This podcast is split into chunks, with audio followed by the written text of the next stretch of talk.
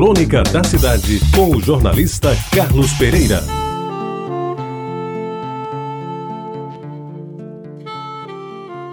Amigos ouvintes da Itabajara, o meu pai era um homem simples, como simples foi toda a sua vida. Sem maiores arroubos, sem dinheiro no banco, sem maiores ambições e sem dever a ninguém. Aliás, esta era a marca da sua personalidade. Nunca comprou a prestação, mas terminou por ver falir a sua modesta mercearia, na esquina da Vasta da Gama com a Rua da Concórdia em Jaguaribe, porque vendeu fiado demais, contra a vontade da minha mãe, que todo santo dia o advertia: Benedito, fazendo fiado desse jeito você vai à falência, esse povo não vai pagar. E não deu outra.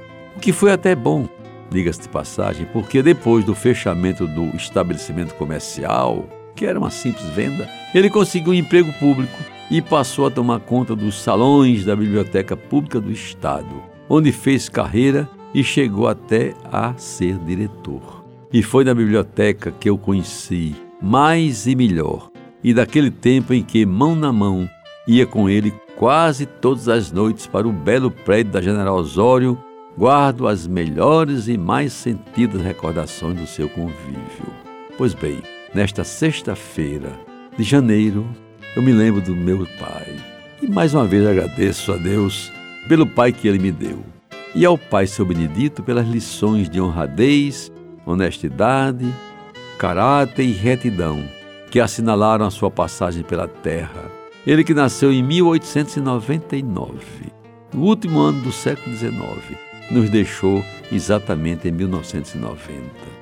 Eu aproveito então esta crônica para repassar algumas coisas que ele deixou escritas no livro, feito para registros contábeis, que era o seu trabalho depois de aposentado, espécie de álbum em que emitia opiniões sobre os mais variados assuntos e registrava manifestações as mais oportunas e que por muito tempo foram por todos nós, seus filhos, totalmente ignoradas. A seguir, amigos ouvintes, transcrevo algumas delas. Sobre o seu pai, o meu avô, que não cheguei a conhecer, ele escreveu: A ti, meu querido e inesquecível pai, que não sabia ler nem escrever, mas que tinha uma intuição angelical, dando prova real dos teus esforços, alfabetizando toda a tua prole.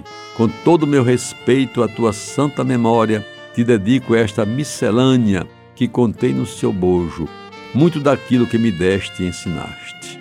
Que a sabedoria infinita do amor que é Deus derrame sobre teu espírito seus sagrados e benditos ensinamentos para a tua glória eterna e todos aqueles que te cercam. Sobre Tacima, a cidade onde nasceu e que ele adorava, ele escreveu: Minha terra natal, que me viu abrir os olhos para o mundo, onde deu os primeiros passos da minha inocência descuidada e boa, terra que palmilhei sentindo o seu calor e o seu aroma benfazejo, terra, enfim, que amo e adoro com todo o meu coração. Pois bem, meus amigos, ouvintes da Rádio Tabajara, nesta sexta-feira de saudade, aquele homem simples, cujo retrato está no lugar mais importante da minha casa e cuja memória reverencio com saudade, deixou escrito também o seu último pedido. Escreveu ele: Depois de fechar os olhos materialmente, desejo ver os meus restos baixarem a tumba na minha tacima querida terra natal. Peço à minha família que satisfaça este pedido.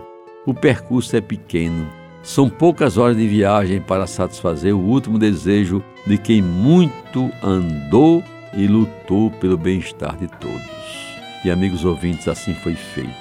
Benedito Ladislau da Silva faleceu em 1990 e foi enterrado no cemitério público de Itacima, presentes todos os filhos e alguns netos. Anos depois, os seus ossos foram trazidos para João Pessoa, onde repousam até hoje no jazigo da família, no cemitério Senhor da Boa Sentença. E há alguns anos, rebuscando seus escritos, dei com outro pedido dele e me apressei em atendê-lo. No seu túmulo, quem for lá vai ver, ao lado da inscrição com seu nome, data de nascimento e de morte, agora há uma placa de bronze com os seguintes e simples dizeres: Aqui jaz um humilde filho de Tacima, sua terra natal. Você ouviu Crônica da Cidade com o jornalista Carlos Pereira.